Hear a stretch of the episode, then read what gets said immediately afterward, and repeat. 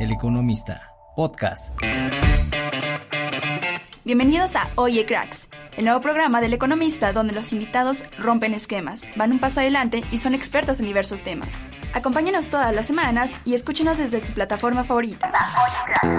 Hola, hola, ¿qué tal? Bienvenidos a un nuevo episodio de Oye Cracks. Los saluda de este lado Jimena Bravo y el día de hoy estoy muy contenta por tener un gran invitado, un crack que viene del maravilloso estado de Veracruz y él es Enrique Nachón García, secretario de Desarrollo Económico y Portuario del estado de Veracruz. ¿Cómo estás, Enrique? Es un gusto que el día de hoy nos acompañes aquí en cabina. Hola, Jimena, muy gusto, muy a gusto, muy contento de estar aquí contigo, de poder platicar un rato y agradecido de la oportunidad de poder compartir con todos los que nos escuchan un poquito lo que hacemos. Así es, muchísimas gracias Enrique por bienvenido sobre todo a, este espacio, este espacio por supuesto. Y bueno, me encantaría empezar esta conversación con uno de los ejes principales desde tu gestión, ¿no? Como secretario y sobre todo abordar dos temas principales, que es el mercado interno y el comercio exterior. Me encantaría que nos hablaras un poquito sobre esto, qué es lo que están haciendo para desarrollar y apoyar obviamente a empresarios y también a artesanos veracruzanos, que creo que es muy importante. Claro, gracias. Bueno, todo empieza con la idea de la planeación de democratizar eh, la economía en Veracruz, porque todo el mundo pensaba que la economía estaba en las manos de los grandes empresarios. Y nosotros creemos que la economía está en todos. Creemos que todo mundo puede contribuir a la economía. Ese granito de arena, ¿no? Claro. Y finalmente la pirámide es mucho más grande abajo que arriba. Entonces, ¿dónde podemos contribuir más? Abajo. Y en ese sentido, creamos, como ya bien lo sabes, cuatro ejes importantes. Uno que es el fortalecimiento de nuestro mercado local, que ese es apoyar primero la cultura que tenemos. Nuestro origen es nuestra identidad. Entonces fuimos con todos los apoyar, hicimos, creamos una ley y, y apoyamos a todos los artesanos. Y año con año hacemos un premio anual artesanal en donde creamos un programa que nos permite irlos ayudando, darles recursos, darles las herramientas necesarias y premiarlos, reconocerlos y hacer un gran evento cada año en donde expertos nacionales e incluso internacionales que conocen a fondo la cultura de nuestro estado y de nuestro país van y evalúan las artesanías de, de, nuestros artesanos. Y los ponemos a la venta esos productos y entonces le damos acceso a grandes mercados eh, las artesanías que tenemos. Y eso nos ha ayudado mucho porque adicional a esto hemos creado una tienda que se llama Tienda Hecho en Veracruz, que eso va de la mano con otro programa. Pero ahí ponemos las artesanías a la venta y tenemos, es una tienda electrónica. Entonces, si entran a la página www.hechoenveracruz.gov.mx, podrán ver las artesanías que tenemos eh, las pueden comprar, por supuesto, y nos daría mucho gusto. Y nosotros las enviamos gratis. El gobierno del estado de Veracruz está subsidiando la logística, la operación, la promoción y la venta, por supuesto, de estas artesanías y al artesano le, le damos el 100% del valor que él le puso a su producto. Pero también le enseñamos muchas cosas, Jimena. Fíjate que un artesano muchas veces dice, ah, pues mira, este me llevé ahí eh, un kilo de, hilo y, hice pintura y entonces mi telar vale el kilo de hilo. No, no, no, lo que vale es la transmisión de la cultura de sus antepasados, ¿no? Entonces también los fuimos enseñando, los fuimos guiando. ¿Cuánto vale su firma? ¿Cuánto vale el tiempo? Exacto, su trabajo.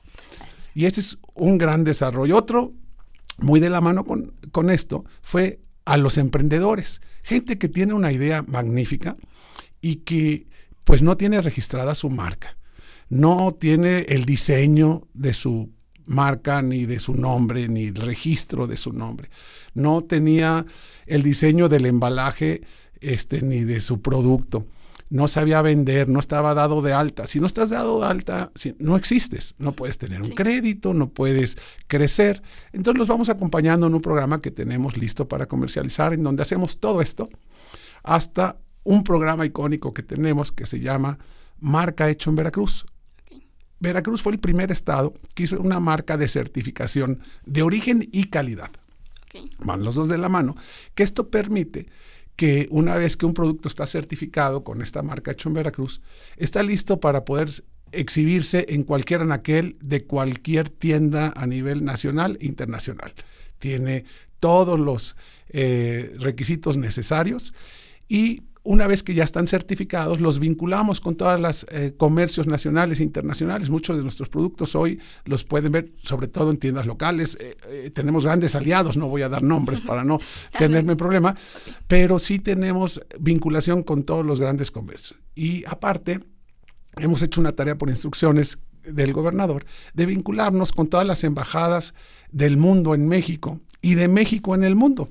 Entonces, esto nos ha abierto puertas internacionales y nos ayuda a la Secretaría de Relaciones Exteriores a través de estas embajadas en todo el mundo a vender nuestros productos.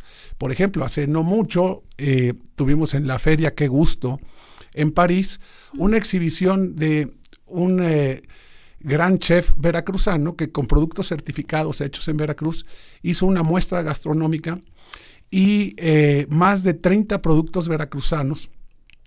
Se ahorraron estos pequeños productores casi 300 mil pesos cada uno porque el chef lo puso, puso en la mesa de los grandes consumidores eh, franceses los productos y ahora están vendiendo, están exportando todos sus productos. Entonces, ese tipo de cosas, de, a lo que me refiero con democratizar la economía, ayudarlos, eh, y, la certificación hecho en Veracruz nos ha dado, la verdad, el orgullo de decir, sabes que esta es mi identidad, esto es lo que me siento muy contento de ser, porque se está haciendo con productos veracruzanos, con manos de obra, eh, manos veracruzanos y capital veracruzano. Entonces eso nos deja, nos llena de orgullo. No, por supuesto, y creo que tienen toda la razón de estar orgullosos. Creo que este tipo de certificaciones no ha habido otra igual y creo que exportar y como dices de Veracruz para el mundo literalmente no ir como no solamente a varios estados de la región no sino también salir eh, de, del estado y del país no entonces creo que eso es algo muy valioso sobre todo en un estado que está entre las poblaciones económicamente activas que de mayor nivel no creo que están en los primeros cinco lugares así es el cuarto estado con mayor población. Entonces creo que eso es muy muy valioso y me encantaría que nos platicaras un poquito más también de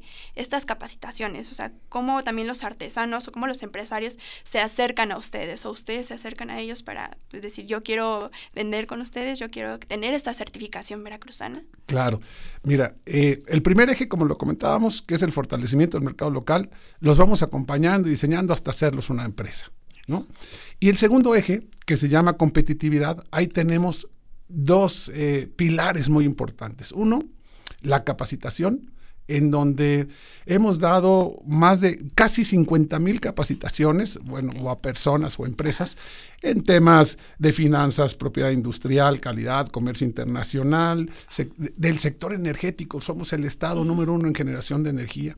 Entonces, estas capacitaciones nos permiten ser competitivos, pero también nos permiten que el día que una empresa llegue a nuestro Estado, tengamos a la gente con las capacidades demostradas y certificadas, que puede ser alguien empleado para las grandes empresas, que puede ser un proveedor de las grandes empresas. Y otro de nuestros eh, pilares muy importantes ahí es precisamente el haber eh, metido a la mejora regulatoria como parte importante en la modernización de la, de la administración pública del Estado creamos la ley de mejora regulatoria que la alineamos con la ley federal, la creamos en el Estado y creamos la Comisión Veracruzana de Mejora Regulatoria. En ese sentido estamos facilitando los trámites, transparentando los trámites. Eh, hace cinco años estábamos en el ranking nacional en el número 18, hoy estamos en el número 6 de mejora regulatoria. Se han simplificado todos los trámites, principalmente los trámites ligados a la economía en la facilitación de, y transparencia de, actividades, permisos, licencias y todo lo que tiene que ver con abrir una empresa. Entonces, estos dos ejes, estos dos, perdón, pilares del segundo eje, nos ha permitido ser más competitivos. Que prepararnos y que la gente esté preparada, certificada eh, y que tenga los documentos que lo acrediten. Y por otro lado, ser, ser competitivos para que cuando llegue una inversión a, Veracruz sea fácil, estemos de la mano con ellos. Y creo que también en este sentido me gustaría mucho preguntarte, digo, además de las capacitaciones, ¿cómo es esta vinculación de, del talento humano de los veracruzanos con, los, con el sector productivo? ¿Cómo hacen este, este vínculo? Te agradezco la pregunta. Fíjate que esto no lo podríamos hacer sin la Secretaría de Educación y sobre todo con los rectores de las universidades públicas y privadas. Tenemos una reunión, eh, cuando menos tenemos cuatro anuales, pero eh, formales. Informales nos reunimos muchísimo con los rectores de las universidades y hacemos esta vinculación que permite primero a la industria expresar y decir, oye, yo necesito gente con un perfil así o con eh, eh, una especialidad así, y los rectores entienden y se eh, están inmersos, inmersos en esta necesidad de desarrollo de nuestro Estado y van generando las matrículas necesarias y la carrera perfilada para poder evitar la fuga del talento humano de Veracruz. Hace muchos años, primero, pues no teníamos las carreras clásicas que, teníamos, que, había en el país y, no teníamos a las universidades o las que teníamos, la gente no las eh, apreciaba y se iban a estudiar los chavos fuera del Estado y se quedaban fuera del Estado. El gran reto es que hoy los jóvenes tengan oportunidades de estudiar, pero que estudien algo que les permita desarrollarse en su Estado. Pero ahí viene la contraparte. Es nuestra tarea atraer esas inversiones de empresas que lleguen a nuestro estado, que generen los empleos necesarios para que la gente se quede. Y eso lo estamos haciendo con este tema de vinculación entre universidades, la Secretaría de Educación y las empresas. Y precisamente también hablas ahorita del el fomento a la inversión, ¿no? Que es otro de los ejes principales. ¿Me podrías hablar un poquito más sobre, sobre este eje? Sí, mira, ese es otro eje fundamental. Porque Van vinculados, ¿no? Todos, todos. Eh, si nosotros no atraemos nuevas inversiones, si no damos facilidades para que las inversiones que llegan a nuestro estado se hagan de una forma ágil, sencilla, transparente, si permitimos que eh, se meta una persona ajena a este tipo de cosas, bueno, estamos eh, rechazando el desarrollo económico de nuestro estado. Pero al mismo tiempo estamos también limitando a la micro, pequeña empresa que ya certificamos y que queremos que sea proveedora de la gran industria, no tenga quien venderle ni tenga quien ofrecerle un servicio. Entonces, por ejemplo, eh, en esta administración hemos atraído, yo quiero ser respetuoso y no, dar nombres, pero a, las tres inversiones más grandes en la historia del estado de Veracruz, una, una cervecería, otra un eh, gasoducto de, que va a traer eh, el gas natural desde Tuxpan a Coatzacoalcos, un gasoducto marino, otra un programa espejo de una empresa de eh, manejo de petroquímica importante que a propósito es el primer de diferentes sectores de diferentes sectores y entonces esta, esta inversión, por ejemplo, eh, ya es el primer eh, empresa instalada en un polo de desarrollo del Istmo de Tehuantepec, que es otro gran proyecto que tenemos en Veracruz. ¿no? Y más adelante justamente eh, quiero hablar. Sí, entonces, ¿qué? Veracruz tiene 10 regiones económicas. Y nuestro reto es traer una empresa tractora a cada una de estas 10 regiones. Y esto nos va a permitir crear una economía y eh, empresas satélites alrededor de la economía de cada una de estas 10 regiones. Y esto eh, también llegará la riqueza a la bolsa de los veracruzanos y de cada una de las eh, regiones del estado. Por ejemplo, yo te quise decir que el estado que genera mayor energía en el país es Veracruz. El estado que número uno que el, estado con eh, un potencial que otros estados no tienen, nosotros tenemos tres puertos de altura, Tuxpan, Veracruz y Coatzacoalcos, ¿Qué habíamos hecho antes para poder explotar los puertos. Hoy, Tuxpan es el hub energético de gas más importante que tenemos en el país. Veracruz es la infraestructura portuaria más grande en la historia del estado de Veracruz. Y Coatzacoalcos es eh, la eh, uno de las puntas del gran proyecto del Istmo de Tehuantepec, que esta punta norte del Istmo de Tehuantepec, eh, que es Coatzacoalcos, es la puerta, una frontera imaginaria con el este de Estados Unidos y con Europa y que a solo 300 kilómetros tenemos la punta sur del Istmo de Tehuantepec, que es Salina Cruz, Oaxaca, que es la puerta de entrada al oeste de Estados Unidos y al mundo asiático. Entonces, tenemos ahí un potencial que hay que explotar, ¿no? Por supuesto, y desarrollar sobre todo, ¿no? y sobre todo también como con estos ejes, con veracruzanos, con comercio exterior, con mercado interno. Entonces también eh, en este sentido y ahondando un poquito más sobre el corredor interoceánico del que me platicabas, eh, platícanos un poquito de cómo Veracruz se sumó a este proyecto, ¿no? A, uno de los proyectos regionales más importantes que hay actualmente, ¿no? Háblanos un poquito de, este desarrollo del Istmo de Tehuantepec.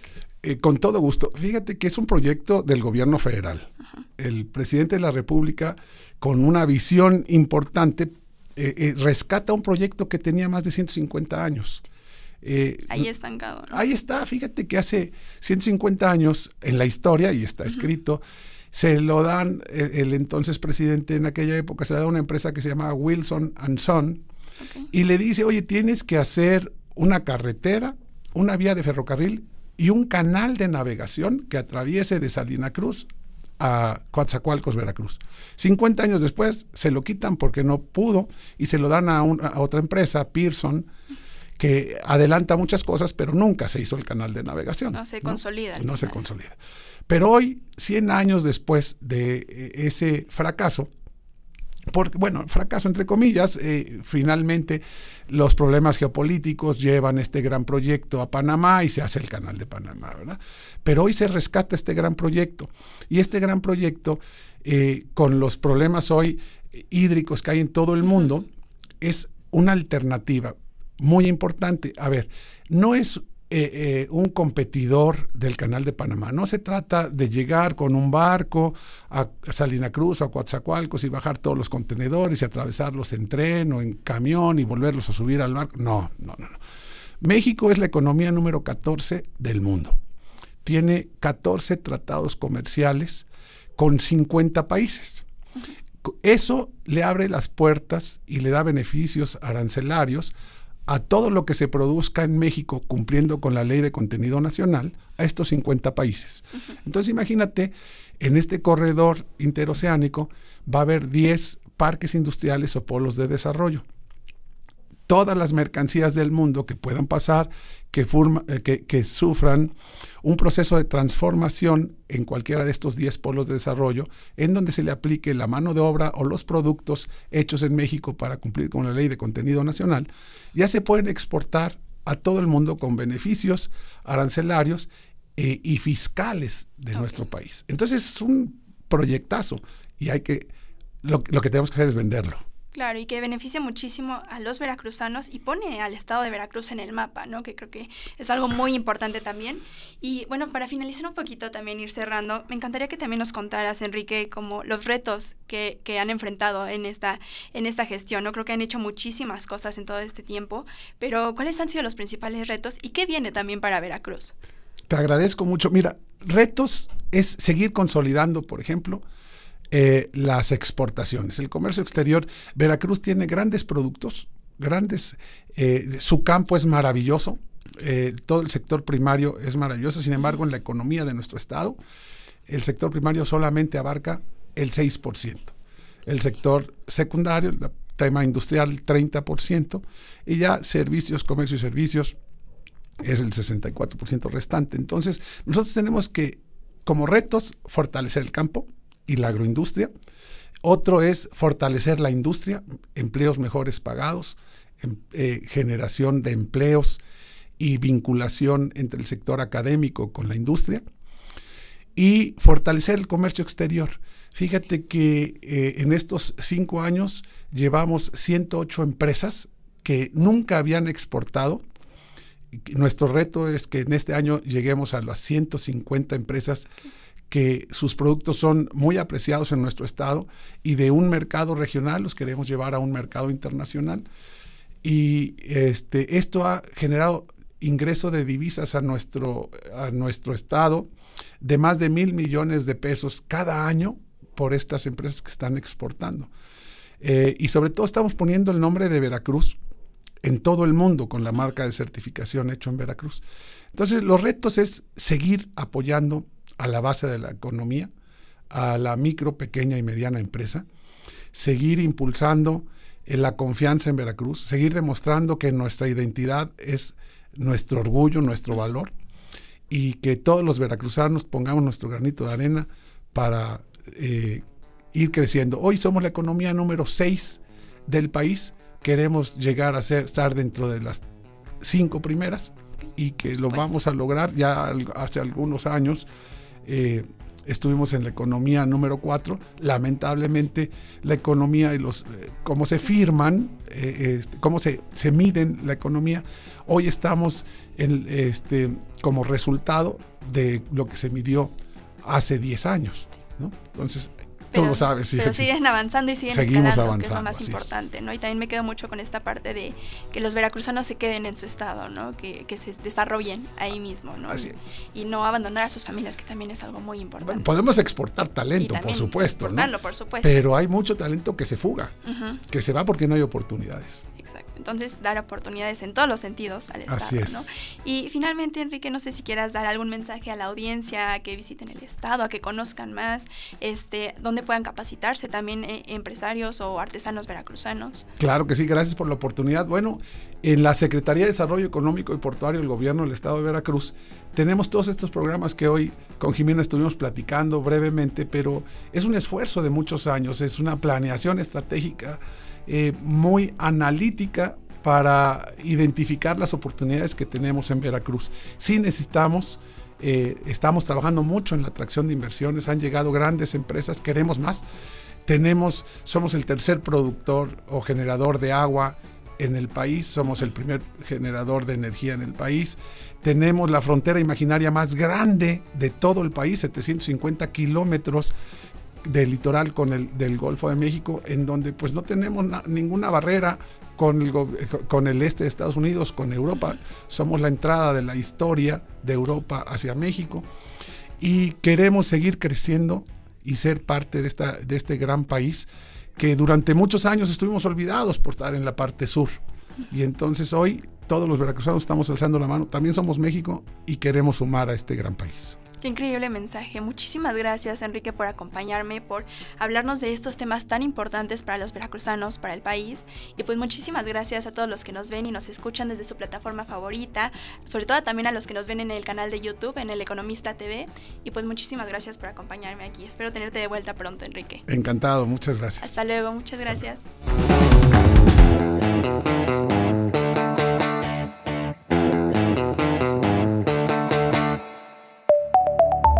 El Economista, podcast.